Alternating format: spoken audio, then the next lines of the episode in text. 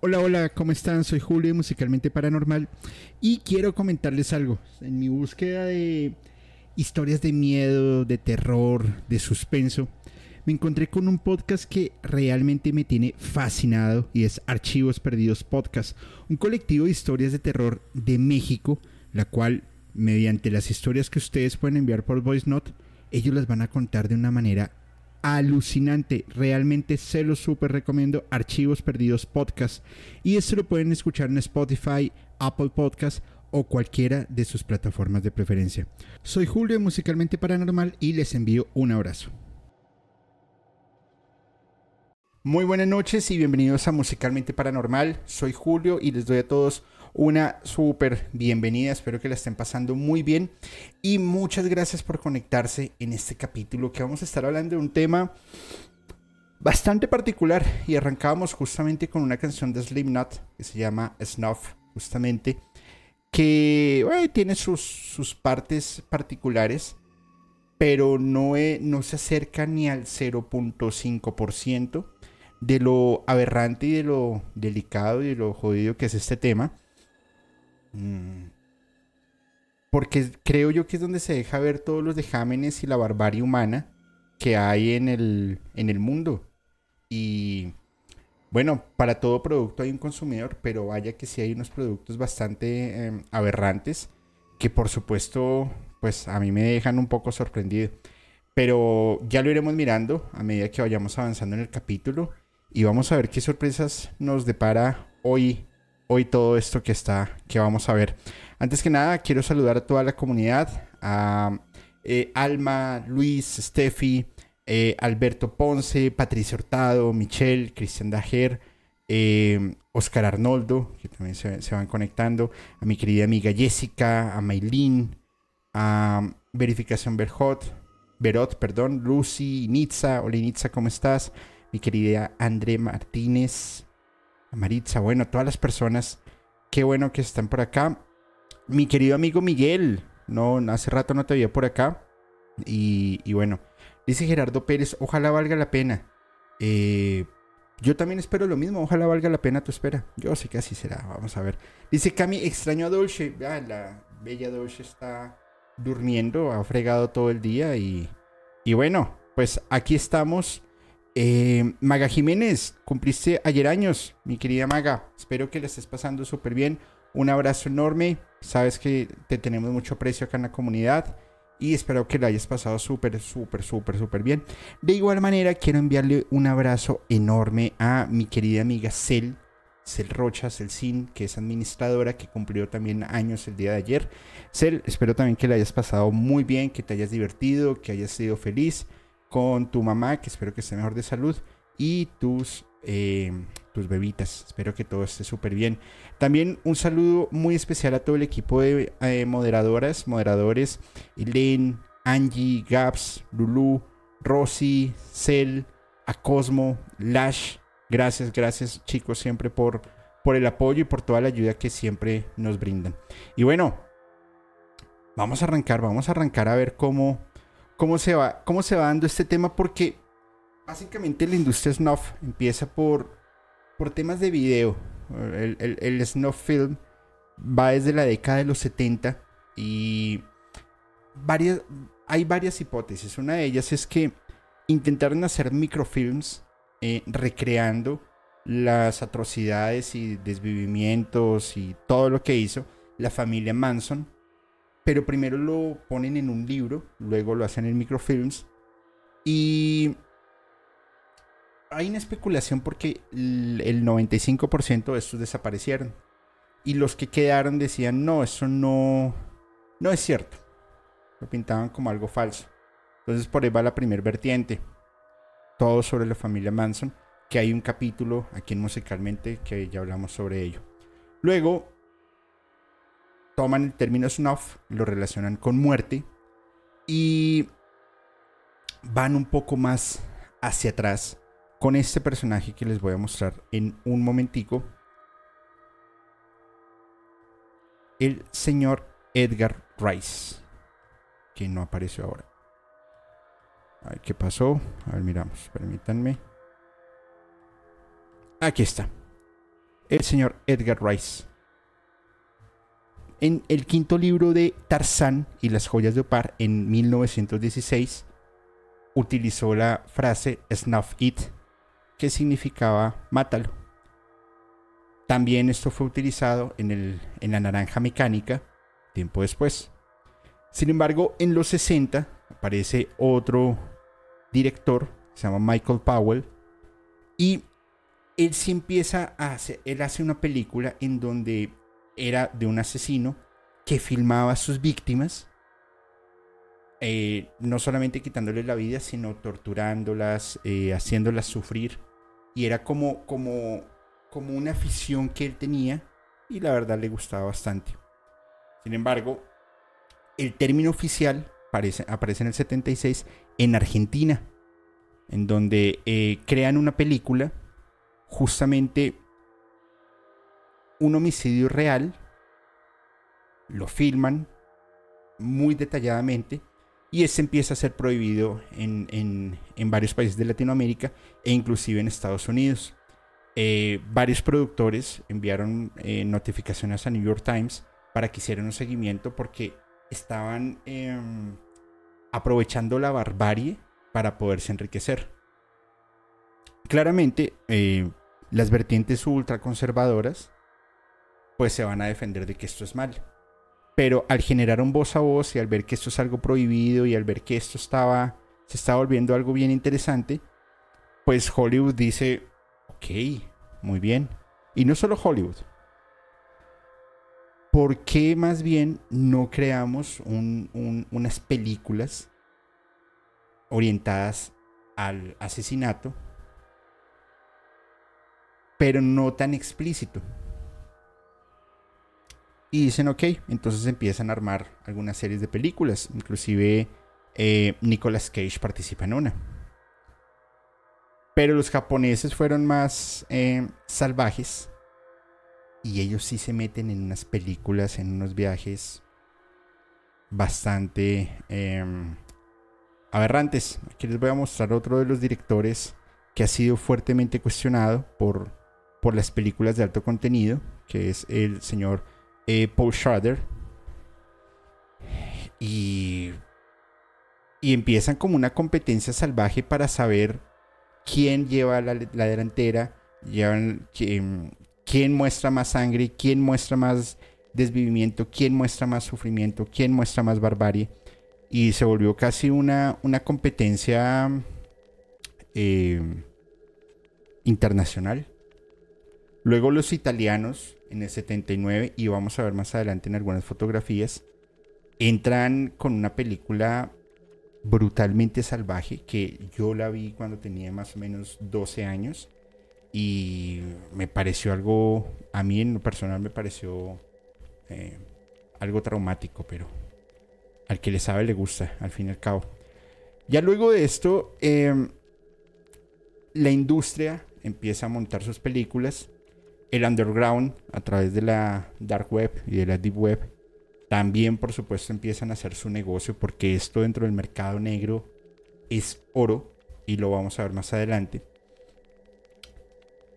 Van hacia un mercado muy em, iniciando su adultez hasta los 60 70 años tal vez.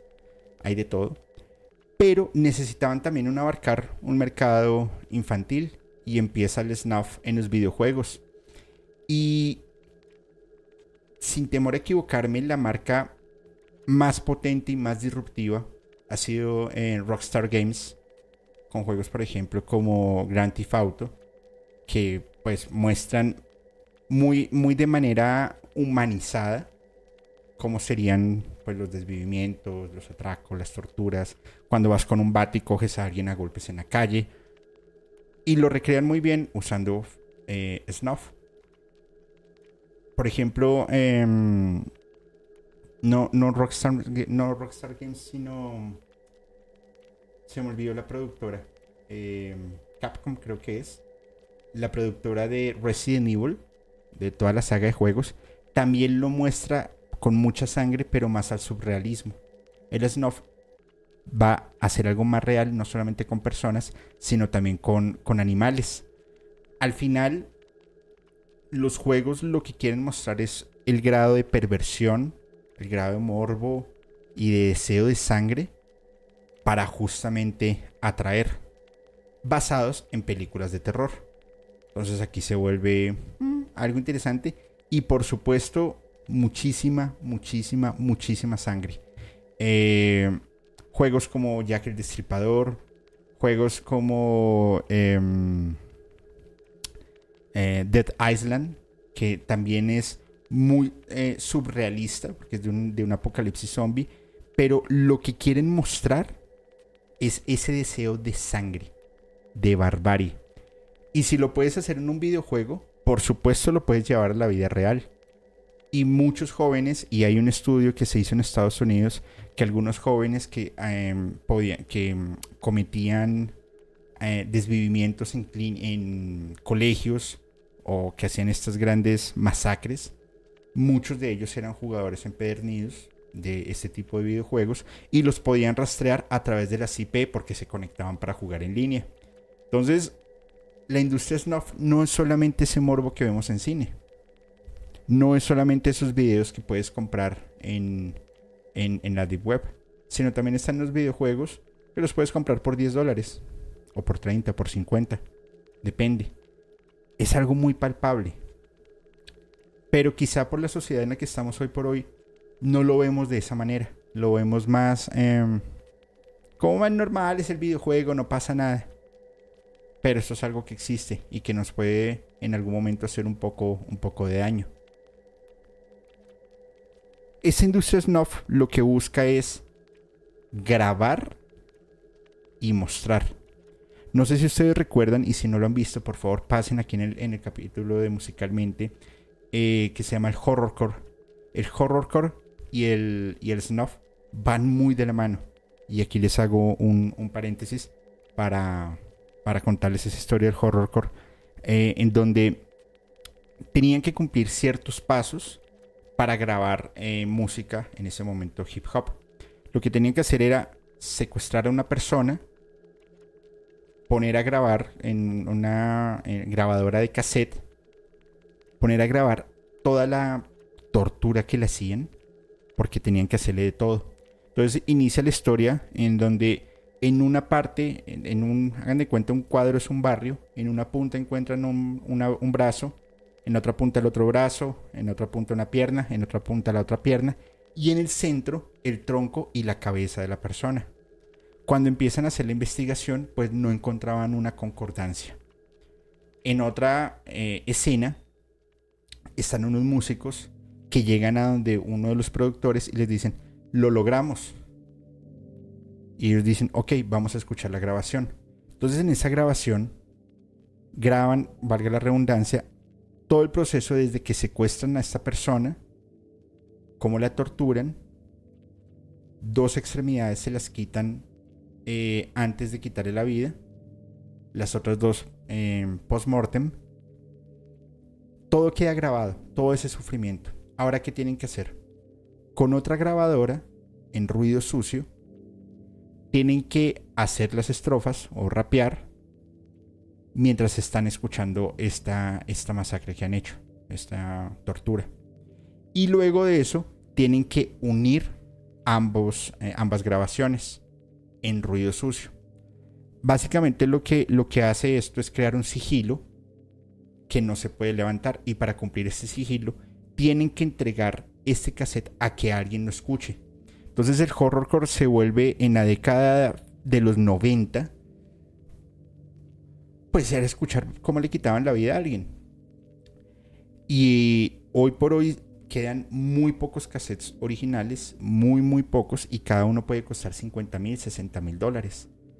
Eh, entonces esto sería muy similar al snuff, sino que aquí era totalmente en audio en video, combinando video y audio, algo del snuff podría ser em, lo que hace esta banda, eh, lo que esta banda que secuestraba a los, a los enfermos eh, mentales, los metía en un cuarto oscuro con strobers, empezaban a tocar y todos los gritos de, los, de, las personas de los enfermos era lo que sintetizaban, eran lo que masterizaban y lo colocaban en, producción y esa era la música que salía. Eso también se puede catalogar como snuff. O, este video tan famoso que, es casi un mito de, no voy a decir el nombre, empieza con D y la última parte es eh, Destruction. Es de las cosas más aclamadas y de las cosas que más se solicitan dentro de la eh, web eh, profunda. Entonces, bueno, hay, hay, muchas cosas ahí por, por, ver, por analizar. Definitivamente hay un montón de, de, films que al momento en que salgan, pues va a ser una, una, una cosa bárbara. Como también hay otras que se consiguen y desgraciadamente a precios ridículos. Hay otro tipo de snuff que es donde le pides a una persona, a, bueno, a un grupo de personas, que secuestren a alguien, él es de las especificaciones y, bueno, ya les digo, ya les digo que sigue porque es que es bastante, bastante fuerte. Uno de los primeros films que sale y es de los más vistos en, internet eh, es eh, Three Guys, eh, One Hammer, se traduce Tres Hombres y un Martillo.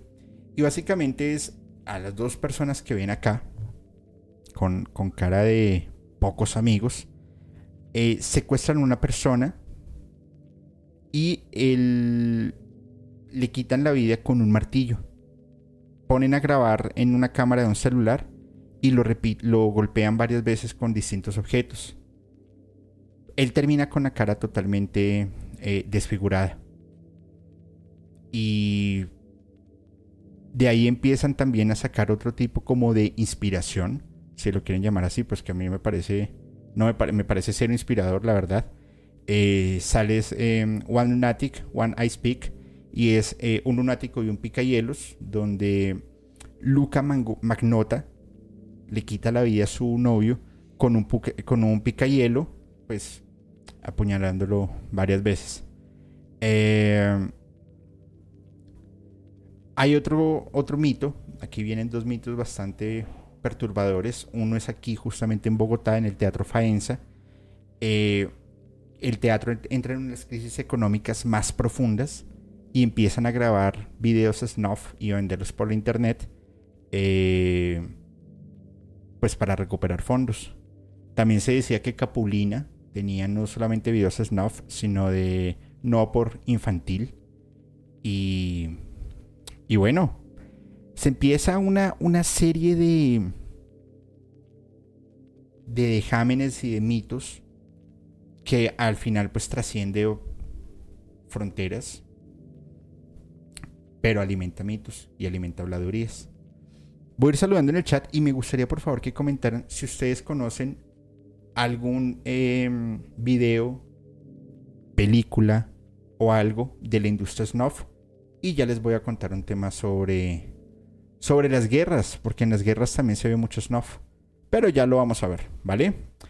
Bueno, vamos a ver quiénes están por acá, quiénes van llegando. Listo, dice Nora Moreno, saludos Julio de California, me encanta tu programa. Muchas gracias Nora, te envío un abrazo enorme espero que estés muy bien. Andrea Molina, 2 de la mañana en Roma. Wow, qué buena onda, súper bien, muchas, muchas gracias. Dice Verónica Espinosa, Julio, acabo de comenzar a seguirte en este canal. Pues aquí, súper bienvenida, mi estimada Verónica. Gracias. Eh, estaba esperando este capítulo. Cris, ¿cómo te fue? ¿Cómo te fue en tu viaje? Espero que estés muy bien. Saludos, tío Julio, desde Metepec. Alicia Romero, disfruto mucho tus contenidos. Muchísimas gracias. Saludo también a Judith Ibarra, Luna Romero.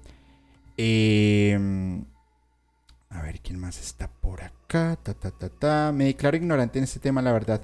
Ok, Luz María, es un tema muy sensible. Yo sé que tú eres bien sensible, entonces ten ahí cuidado, por favor, ¿vale? Hola Juan Nava, eh, Merlina, buenas noches.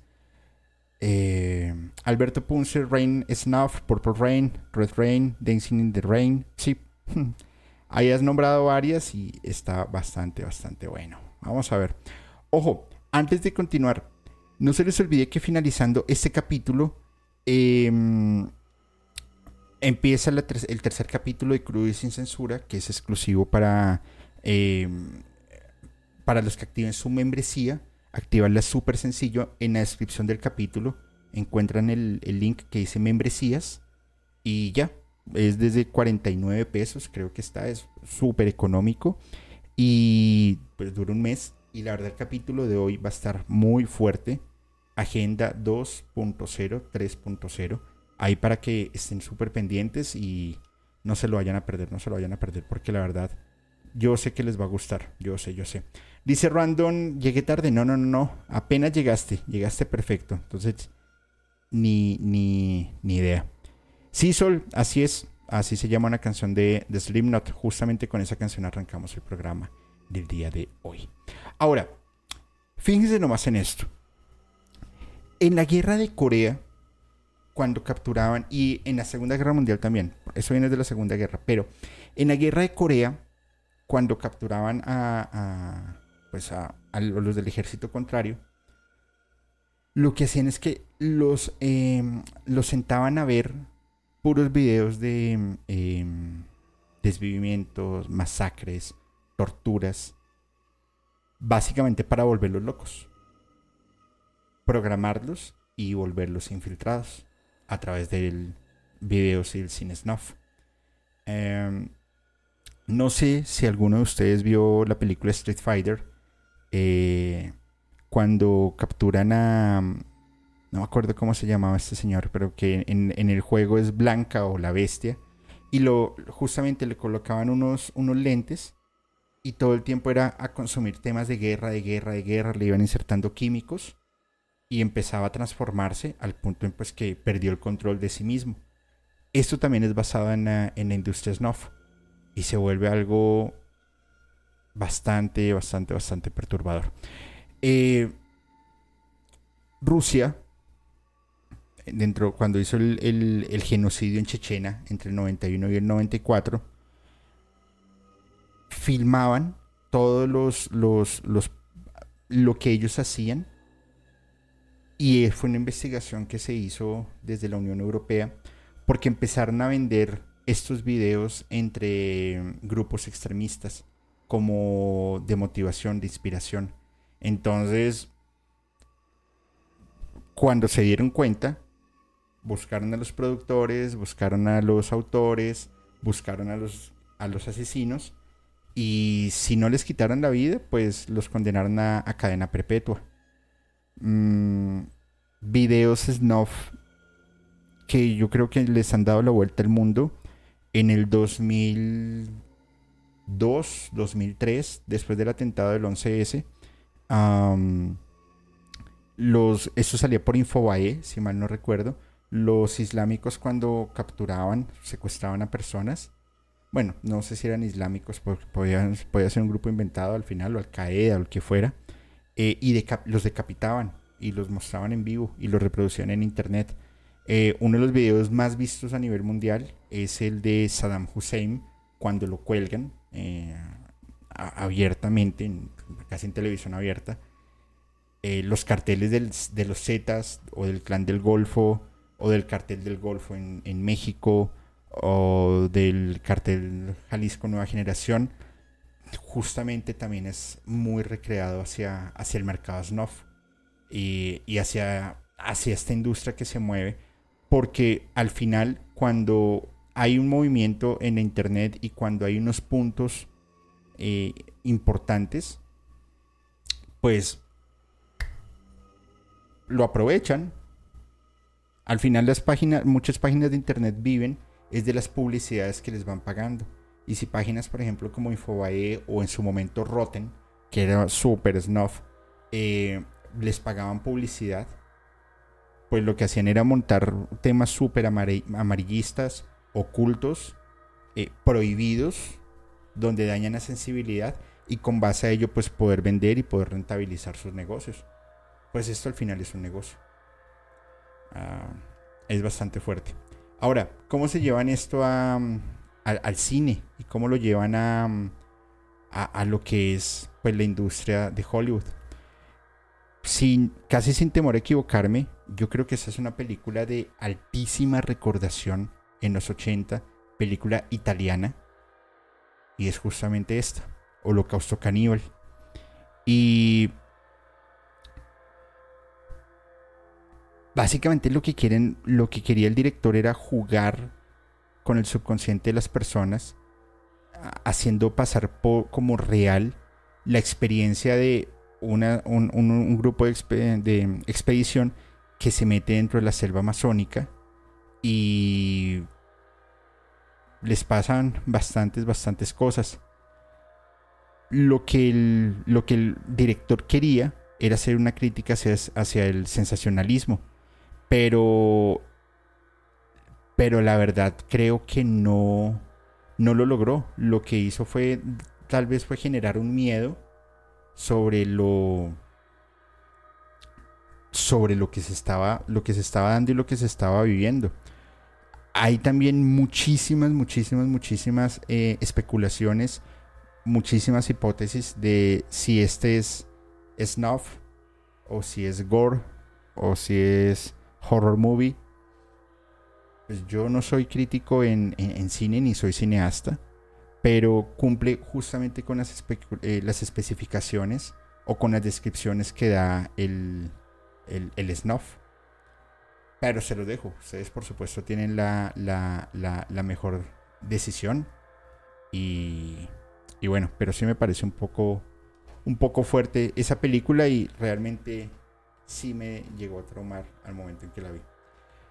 Otra de las películas fuerte, Guinea Pig 2 de japonesa del 85 y estaba más hacia, hacia el gore japonés pero extremo y son, son películas de media duración en donde hacen un, experimento entre el horror y el ser bizarro y el exceso de sangre. Eh, muestra como una persona le quitan la libertad y una, una persona pues bastante sádica la tortura y empieza a, mutilarla. hasta el FBI tuvo que ver con, esta película y pues fue prohibida por muchas en muchos países porque pues era una cosa bastante, bastante, bastante fuerte. Entonces, bueno, ahí está. Bastante. Otra película que a mí me encantó ver esa película en su momento, Tesis, la película eh, española, donde eh, es el exceso de violencia combinando el audio y el, y el video. Creo que si uno quiere eh, empezar a entender un poco el mundo snuff, yendo de, lo grande a lo pequeño, de lo pequeño a lo grande, creo yo que un, buen, una buena forma es iniciar justamente por esta película, por tesis. Y, esta frase que, fue representativa y que fue disrupcional al momento en que salió esta película es me llamo Ángela y me van a, a desvivir. Pues la verdad brutal, brutal, brutal. Me, me tiene ahí, me tuvo ahí cautivado en el momento en que la vi. Ahí se las, se las recomiendo. La de Nicolas Cage, asesinato en, en, 8 milímetros. Y es, un, es una, una película noventera, donde básicamente eh, es una última investigación que está haciendo uno de los de los em, de los policías y al final es una mafia, van eh, detrás una mafia que se encarga de la grabación y la distribución de películas snuff. Lo que se muestra en todo el desarrollo de la película y esa frialdad eh,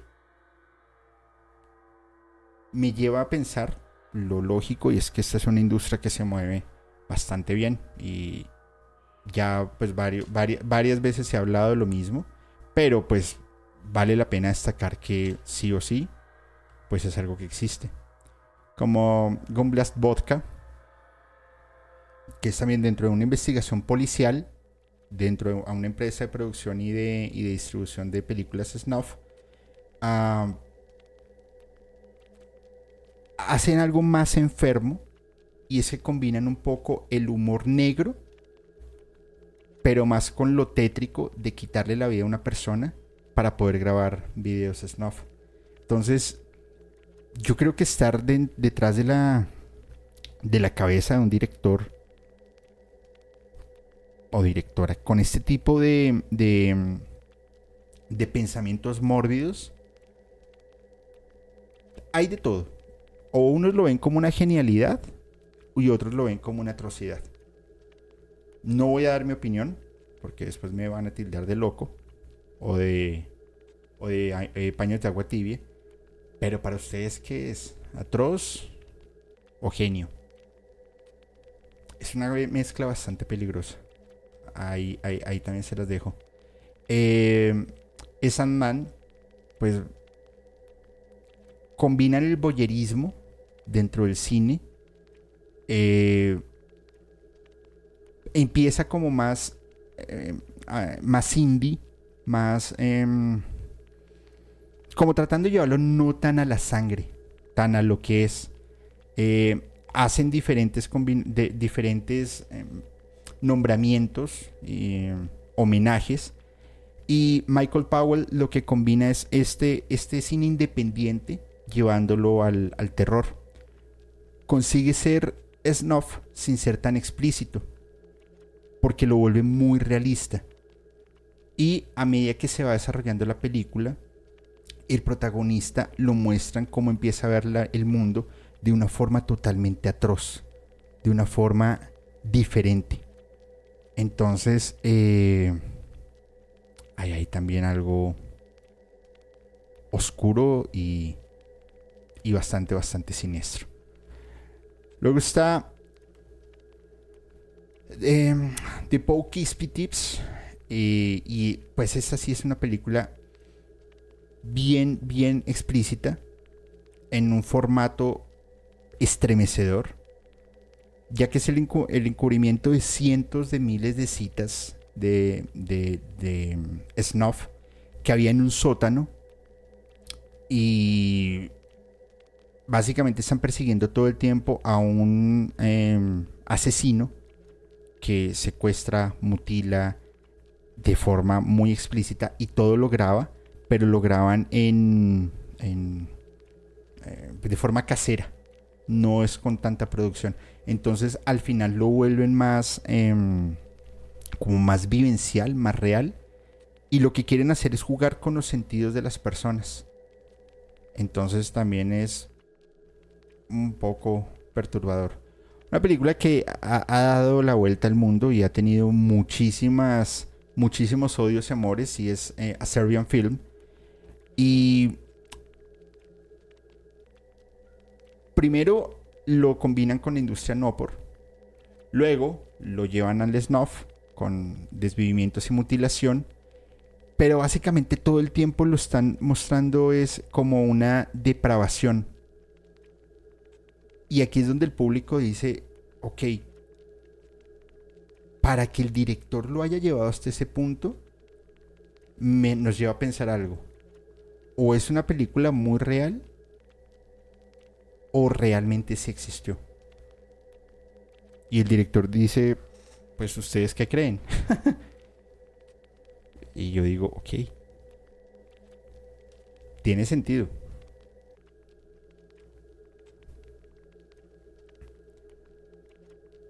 Esta película es bastantísima, bastante explícita, perdón. Eh, básicamente eso lo estrenan muy hacia los éxitos que tuvo Rec y Actividad Paranormal, con un presupuesto muy pequeño y con un maquillaje increíble. Recogen una película ultra gore, que ya había tenido un, un lanzamiento en los 80 la vuelven a grabar y la, sinopsis de la película es que un, chico asesinaría a tres compañeros de, de, donde estudiaban e iba a filmar todo para subirlo a través de BitTorrent. Pero el maquillaje y lo que muestran y cómo lo muestran, a mí me parece una pasada. Parece muy bueno. realmente es para quitar un poco el sueño, ¿no? Y en lo, en lo personal, a mí, como Julio Morales, esas películas que son vivenciales, que son más caseras, justamente como actividad paranormal, como la, primera parte por lo menos, todo el tiempo lo mantienen a uno con, con como cual vilo de qué va a pasar. Y creo que una de las películas de mayor recordación, que no es Snuff, pero que justamente llevan esas temáticas, fue La Bruja de Blair. Y es una de las películas más disruptivas que marca justamente el, cine para pues para lograr este, este efecto. Entonces, ahí para que lo tengan, lo tengan ahí presente. Eh, y finalmente, pues está esta película, The. Y básicamente es una persona que está haciendo un, un doctorado, consigue una relación por internet, se conocen, pero pues la persona eh, era un, un, asesino en serie y lo que estaba haciendo pues más allá del acoso cibernético era secuestrar, torturar y todo esto filmarlo para venderlo a través de la deep web. Y ya está. Y eso es algo que sigue ocurriendo. No solamente se ve en las películas, sino se ve en todo lado. Pero ustedes qué opinan? ¿Qué opinan? ¿Han visto alguna de estas películas? Hay muchísimas, por supuesto, hay muchas, pero bueno. Dice Medicina Click, en el 2000 me topé con un, loco, con un loco que me enseñó estos videos y que se em, consentía con ellos. Después supe que están en la Deep Web y ahora ya están páginas abiertas como de, capa, como de, capa, de capacitación, debe ser, en los carteles. Uy, qué fuerte, sí. Fuerte, fuerte. Hola tío Julio, hola Valeria, buenas noches, ¿cómo estás? Masacre en Texas, ese es Gore. Eh, sí, así es. Valeria, la anterior me perturbó mucho por la trama. La Sociedad de la Nieve. Eh, eh, esa película combina un montón de cosas. También, también lo, combina. Sau entra en Logor. Mm, sí, también puede entrar en el Snuff. Depende. Es que son líneas delgadas y esto genera unas controversias y genera unas divisiones bastante marcadas, entonces hay que tener ahí cuidado con eso. Dice Sori Sori, por unos tacos de sesos. por eso no me gustas. Como que como película gore dices, bueno, pero los Snuff está torcido y esas películas gore algunas sí lo hacen real, pero haciendo que no. Así es, correcto, correcto, correcto. ¿Será que siguieron comiendo carne humana? Dice Fátima. Puede ser, eso también es un negocio Bárbaro. Amigo, eh, Hostal, ¿a qué género pertenecía? pertenecería? A mi juicio, al gore. A mi juicio. Pero cada quien lo puede, lo puede disponer. A los ocho años, a los años vi el matadero, cómo le sacan la piel, la piel vivo a los zorritos.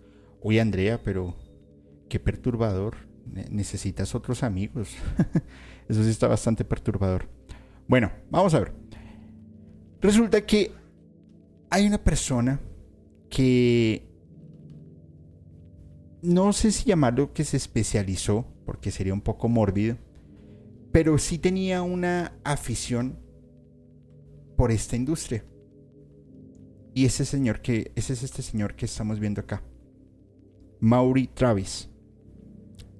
Y Maury Travis eh, lo que hacía era eh, secuestrar a a trabajadoras sexuales, meterlas en un, en un sótano y, y bueno. Entre todo lo que él hizo, le envió estos em, videotapes y algunas URL a un periodista con las palabras para probar que eso es real, aquí las instrucciones para llegar al número 17 que era el número 17. Entonces empezaron a hacer las investigaciones y llegaron al, a unas pistas para em, sacar a la luz el desvivimiento de una mujer que había sido brutalmente desvivida, se llamaba Teresa Wilson. Básicamente, Maury Travis y un camarero eran las dos personas que perpetraban esto. ¿Qué hacían?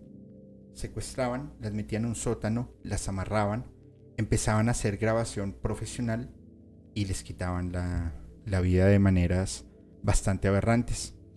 Eh, Mauri al parecer se veía un tipo normal.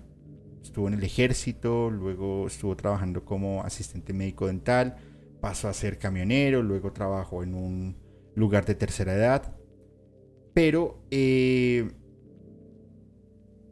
empezó a contraer una adicción bastante fuerte por las sustancias como el crack y se, pues, se mete en el mundo de la, de la delincuencia gastándose más o menos 300 dólares en, al día en, en drogas.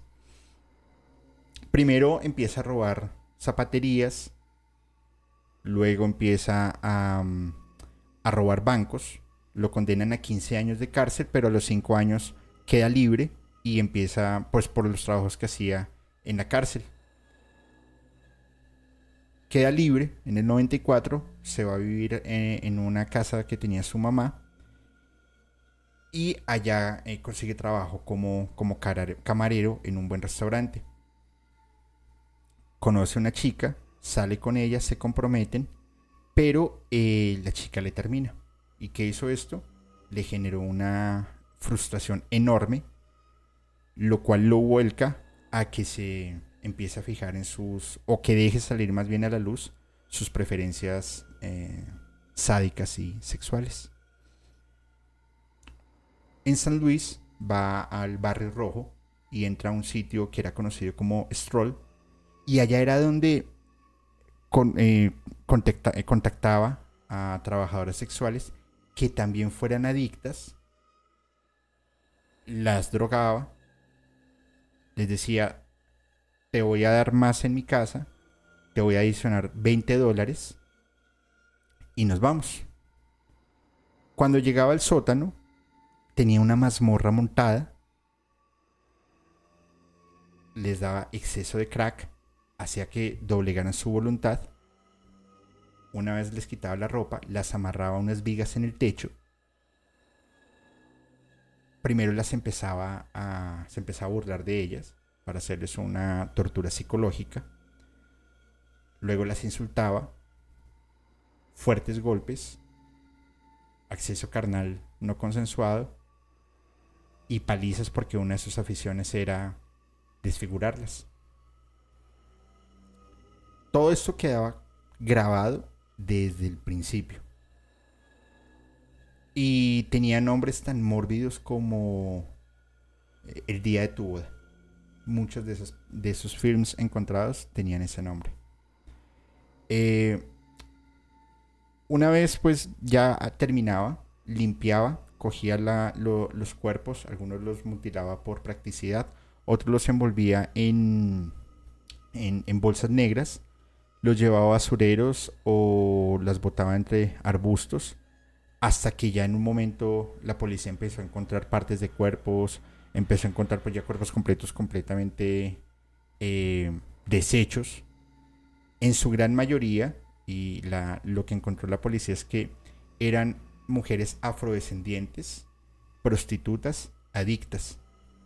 Entonces empezaron las pesquisas en diferentes em, eh, centros de entretenimiento de adultos hasta que llegaron a la, a, la, a la historia de Teresa Wilson, que es en donde se dan cuenta que, que Mauri Travis estaba en, detrás de todo esto.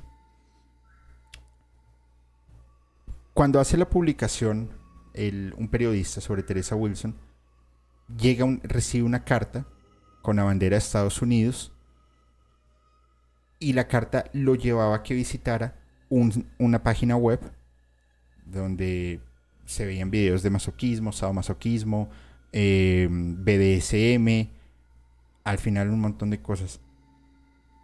Y había una escrita, una, una, una carta escrita a mano. Decía lo siguiente. Bonita historia sollozos. Te diré dónde están muchos otros. Para probar que soy real, aquí hay instrucciones para llegar al número 17. Busca en un radio de 50 yardas desde la X. Pone historia en el periódico dominical como el último. Luego, en la segunda hoja, había un mapa y una X marcada. El reportero de una avisa a la policía para que empiecen a hacer las pesquisas. Van al lugar y eh, un lugar lleno de maleza encuentran un, cuerpo ya en, estado esquelético y pues se trataba de una mujer, no sabían quién era, pero todavía tenía un, jersey puesto. Tras ese primer hallazgo, la, policía se centra en, en el mapa y en las instrucciones y eso les da em, les da opción de empezar a buscar de dónde había extraído el mapa para, para poder identificar la IP y poder dar más fácil con él. Encontraron que eso se había sacado de Expedia y la navegación pues es muy fácil de rastrear, es una empresa de, de turismo.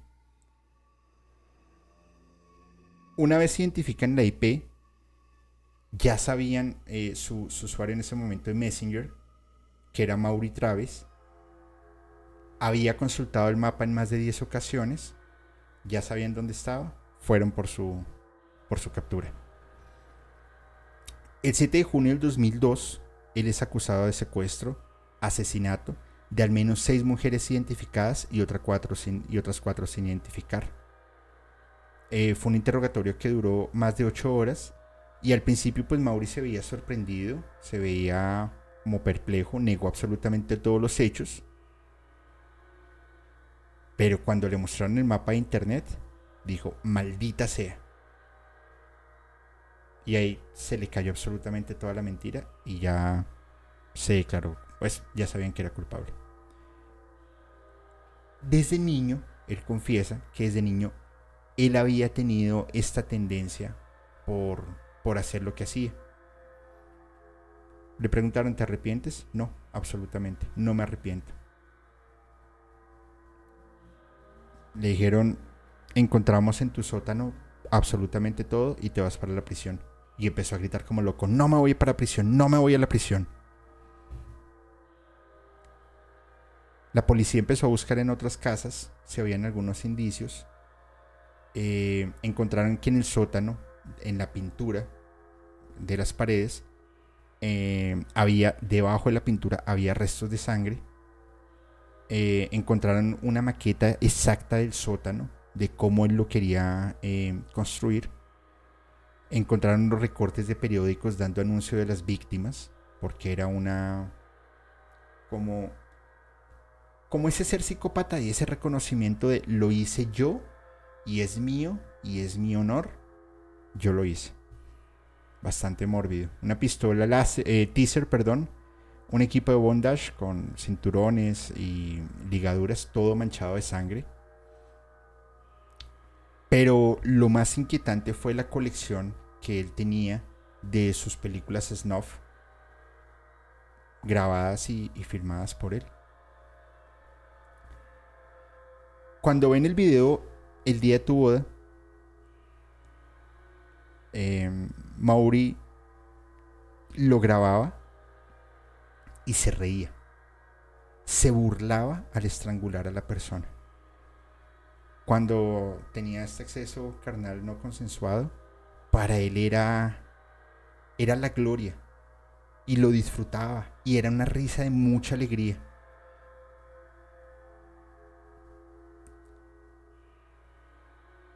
obligaba a, las mujeres cuando, cuando estaban sometidas y cuando ya no había mucho para hacer para aliviar su dolor, en teoría, que le dijeran las siguientes palabras. Tú eres el amo, me complace servirte. Pero eso no era suficiente, simplemente él ya sabía cuál iba a ser el fin. Tal fue el el impacto que reciben los, los investigadores al ver estas cintas, que muchos de ellos terminaron en ayuda psiquiátrica, pidiendo ayuda porque fue algo bastante bizarro y bastante enfermo.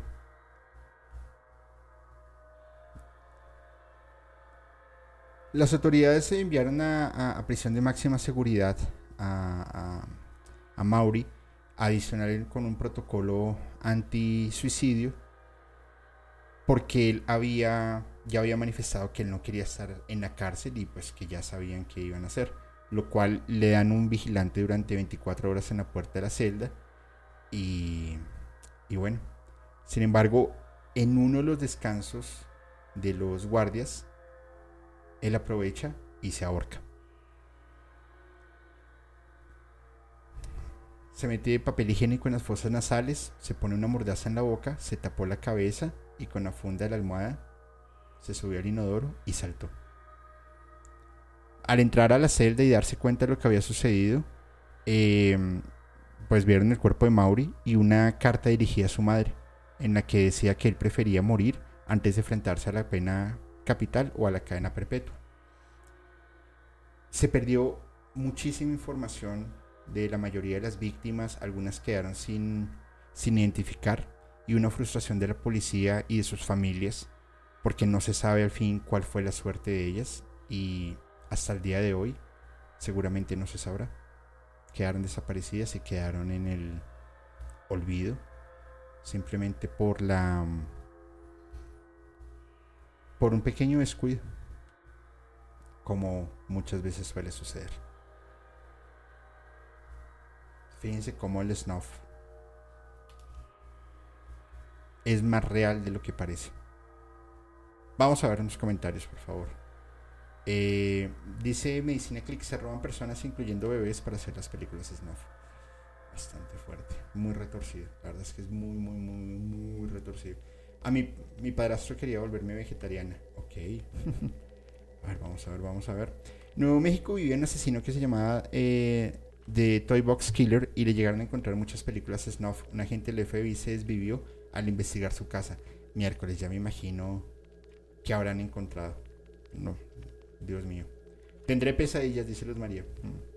La naranja mecánica es súper suave. Esa peli después de verlo del matadero. No, pues ya me imagino. 120 días de Sodoma. Uy, sí. También es como, como medio macabra esa película. Julio, cuidado con la desmonetización. Nah, si les contara la desmonetización. no olviden compartir y dar like, sí, por favor. No olviden compartir y dar like. Eh, saludos, Pedro. Espero que estés muy bien, Pedro Hernández. Valeria Ramos, qué miedo lo que fueran a encontrar. sí. Saludos, Fer. Un abrazo, amigo. Buenas noches, Julio. Saludos desde el Estado de México. Un saludo, María Michel. Ya se me, se me revolvió el estómago. Sí, la verdad es que es Julio, una limpia en el en vivo, ya me traumé. Ahorita los, los vuelvo a armonizar a todos. Oigan, no se les olvide, terminando este capítulo, pasen y suscríbanse, activen su membresía para Crudo y sin censura, Agenda 2.0, 3.0. Va a estar bastante, bastante, bastante macabro. Porque, mejor dicho, no se lo pueden perder. Y el domingo, capítulo en vivo de Michael Jackson y ¿qué ha pasado con Epstein? Porque salió, ahora salió una foto, ahí hago un paréntesis, discúlpenme por favor, pero es que lo vi esta mañana. Hay una foto del Papa Juan Pablo II dándole la bendición a Grisette Maxwell y a Jeffrey Epstein. Luego hay un montaje de que eh, Maxwell estaba en toples, lo cual la testigo que, está dando esta declaración dice, no, ya no estaba en topes. Y la foto entonces, si es un montaje o no. También, si ya se sabía en los pasos en los que ellos estaban, pues creo que al Papa en ese, en ese momento, pues como que no le convenía mucho eh, estar en ese tema tampoco, ¿no? Entonces el domingo lo vamos a hablar un poco, ahí para que estén muy pendientes. Y después de ese capítulo, la segunda parte de la Agenda 2.0, 3.0, porque me tocó, no, toca dividirlo en dos, porque es bastante densa la información y todo en un solo capítulo, pues nos vamos a demorar un millón de años. Entonces, eh, para que estén ahí muy pendientes. Gracias. Ahora, ojo ahí. Eh, muchas gracias, Macri Gondi. Buenas noches, Julio. Excelente en vivo. ¿Cómo activamos la membresía? Saludos desde México. Vale, vamos a hacer lo siguiente. Permítanme, porfa. Les voy a dejar acá el enlace. Eh, denme solamente un segundo o si el equipo de moderadoras, moderadores tienen el enlace a la mano, pues me ayudarían un montón eh, para que activen ahí la membresía. Es muy sencillo y, y se pierdan porque es contenido exclusivo y es sin censura. Entonces, ahí para que estén. Ahí ya se los estoy copiando en el chat para que lo tengan presente y se puedan suscribir. Súper bienvenidos, por supuesto. Ahí ya también lo dejo de hacer. Muchas gracias. Listo. Ojo ahí. Hay un, hay un tema dentro de todo este mercado snuff y es justamente lo que se da en la, en la deep web, en la dark web y, y, no solamente en la web, sino todavía en, en, algunos mercados underground y mercados negros se consiguen estos videos de, de, de, pues de desvivimientos. Sin embargo, hay un tema que sí es bastante, bastante, bastante perturbador y es cuando lo hacen por encargos. Entonces en la, en la, en la Deep Web lo que hacen es contratan a, a, este grupo de, de, personas, dicen yo quiero una persona, ya sea mujer, hombre o un animal, de tales características, de tal edad, que cumpla este, este, este, este y este punto. Lo mete como en un metabuscador. Esto le dice, ok, te voy a, voy a decir cualquier tontería, por favor te cobro dos mil dólares. Listo, págalo a través de Bitcoin, por supuesto, para que no sea rastreable.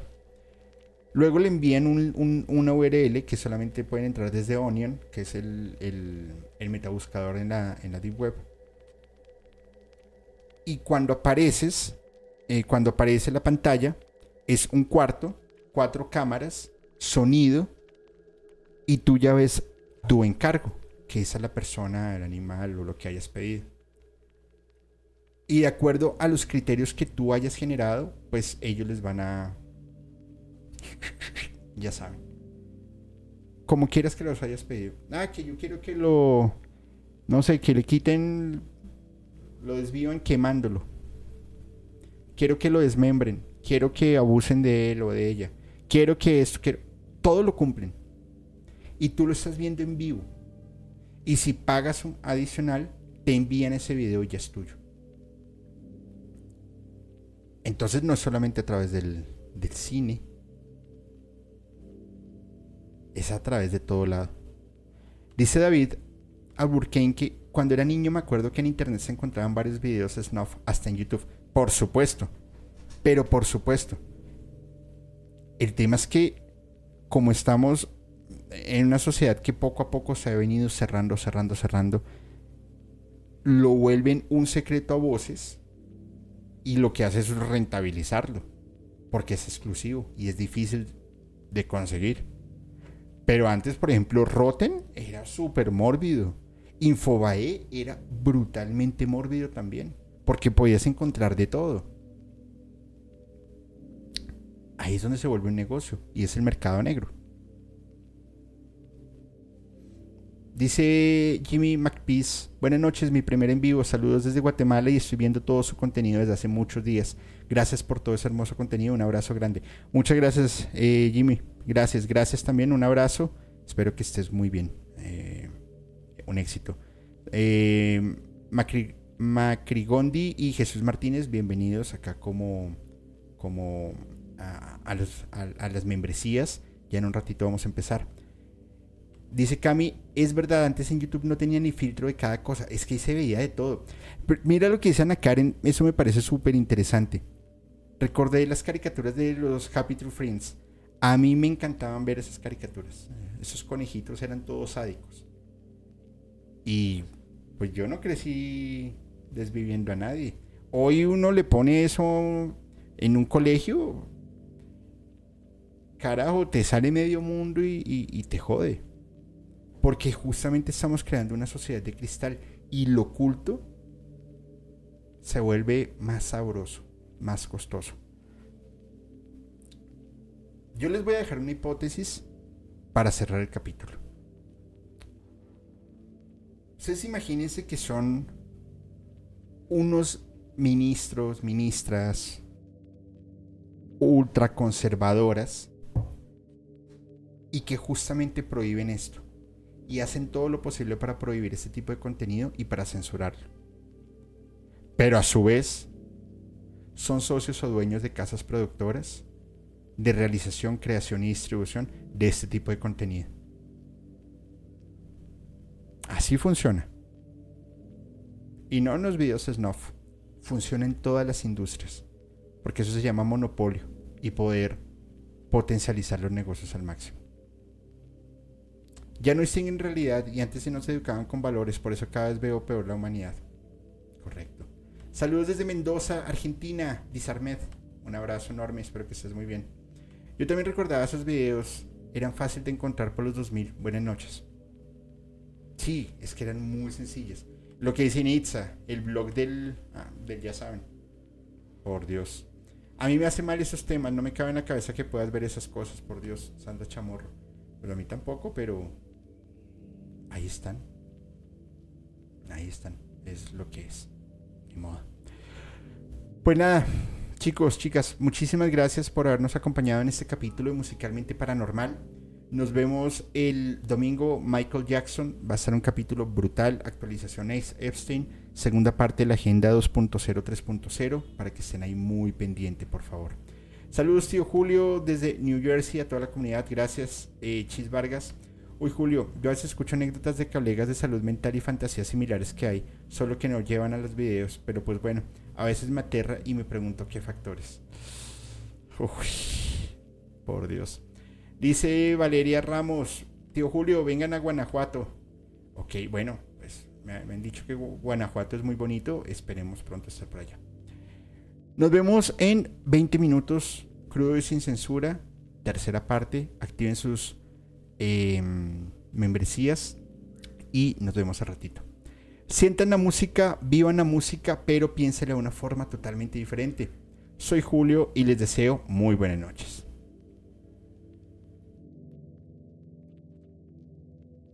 Hola, hola, ¿cómo están? Soy Julio Musicalmente Paranormal y quiero comentarles algo. En mi búsqueda de historias de miedo, de terror, de suspenso, me encontré con un podcast que realmente me tiene fascinado y es Archivos Perdidos Podcast, un colectivo de historias de terror de México, la cual, mediante las historias que ustedes pueden enviar por Voice Note, ellos las van a contar de una manera alucinante. Realmente se los súper recomiendo. Archivos Perdidos Podcast.